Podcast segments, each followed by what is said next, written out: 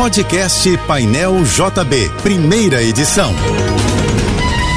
Fique agora com as principais notícias desta manhã. Oferecimento Assim Saúde. Hospitais, clínicas, exames e mais de mil consultórios. Ligue 2102 5555. Univassouras, formando o profissional do futuro. Acesse univassouras.edu.br. Equinor, energia para levar a gente ao futuro. Juntos e Americanas Empresas. Uma Americanas inteira para a sua empresa. Apoio Soluvan, o shopping do seu condomínio, maior distribuidora de contentores e lixeiras do Rio. A estação do BRT Colônia no corredor Transolímpica foi reaberta na noite passada após ser reformada. Essa é a 75 quinta estação de BRT remodelada desde março do ano passado, segundo a empresa Mob Rio, gestora do sistema. A revitalização seguiu os padrões adotados nas demais estações.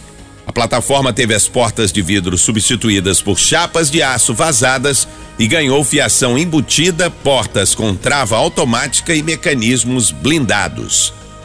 Esta terça-feira será de tempo nublado, sujeito a chuvas isoladas no Rio, segundo o Instituto Nacional de Meteorologia. A temperatura deve chegar hoje a 28 graus. A Prefeitura do Rio abre hoje 15 polos emergenciais de inscrição e atualização do cadastro dos programas sociais federais, o CAD Único. Os postos funcionarão por um período de 30 dias, de segunda a sexta, entre 8 da manhã e 5 da tarde. Junto com os 47 centros de referência de assistência social, os CRAS, que já realizam o cadastramento, mais 14 centros de referência especializados de assistência social e o Centro Pop Bárbara Calazans, localizado no bairro do Centro, vão atender as pessoas que procuram se cadastrar nos programas de auxílio do governo. Um aplicativo de agendamento deve ser lançado no final do mês para diminuir as filas nos postos. A Gol e a Aerolíneas Argentinas anunciaram um acordo para operar uma ponte aérea entre São Paulo e Buenos Aires a partir de 1 de novembro. Serão sete voos diários de Guarulhos para o Aeroparque, na capital argentina, com intervalos de duas a três horas. O acordo também vai permitir que os clientes mudem de um avião da Gol para um da Aerolíneas Argentinas e vice-versa. A Câmara Municipal do Rio promulgou lei que institui a cremação gratuita de animais pela Prefeitura. Atualmente, os animais são incinerados em crematórios particulares indicados pelas clínicas veterinárias, um serviço que pode custar mais de 500 reais. O projeto da cremação gratuita já tinha sido pautado e aprovado pelos vereadores, mas foi vetado pelo prefeito Eduardo Paes. Os parlamentares então derrubaram o veto e promulgaram a lei. A norma estabelece que ONGs ligadas à causa animal e pessoas cadastradas no CAD único terão direito à gratuidade na cremação de animais. O preço médio da gasolina vendida nos postos do país subiu na última semana, rompendo um ciclo de 15 quedas seguidas. A Agência Nacional do Petróleo informou que a alta foi de 1,46% em relação à semana anterior. O preço médio do litro da gasolina subiu de R$ 4,79 para R$ 4,86. Ainda de acordo com a ANP, o etanol também aumentou. Passou de R$ 3,40 para R$ 3,46 em média. O avanço foi de 1,76% na semana. Já o diesel se manteve praticamente estável. O preço médio do litro passou de R$ 6,52 para R$ 6,51, uma queda de 0,15%. Instituições como o Museu de Arte Moderna do Rio estão entre as que lamentaram a morte do artista plástico Ângelo Venosa, considerado um dos maiores escultores do Brasil e apontado como um dos principais nomes da chamada Geração 80.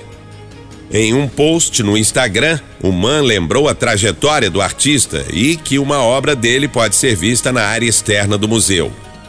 Ângelo Venosa morreu aos 68 anos no Rio de Janeiro em decorrência de problemas causados pela esclerose lateral amiotrófica, doença que ataca o sistema nervoso, enfraquece os músculos e afeta as funções físicas. O artista foi diagnosticado com a doença em 2019 e internado no hospital particular no último sábado.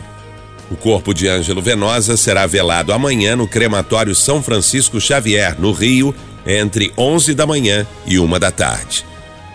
O ministro da Saúde, Marcelo Queiroga, fez um novo apelo para que os pais ou responsáveis levem as crianças menores de 5 anos para se vacinarem contra a poliomielite.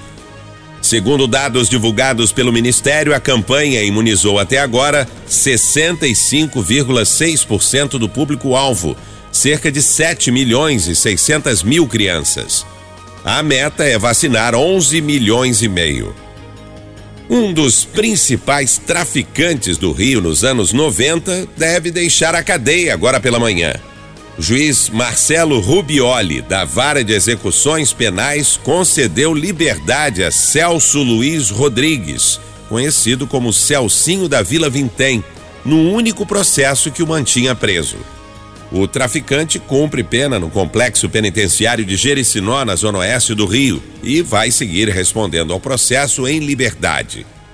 Celcinho da Vila Vintém foi preso por conta de uma condenação a 15 anos de regime fechado por ter comandado a invasão da Rocinha em 2017. Mas, no último dia 11, a desembargadora Suimei Meira Cavalieri, da Terceira Câmara Criminal, revogou a prisão e o criminoso ganhou o direito de recorrer em liberdade. Você ouviu o podcast Painel JB, primeira edição.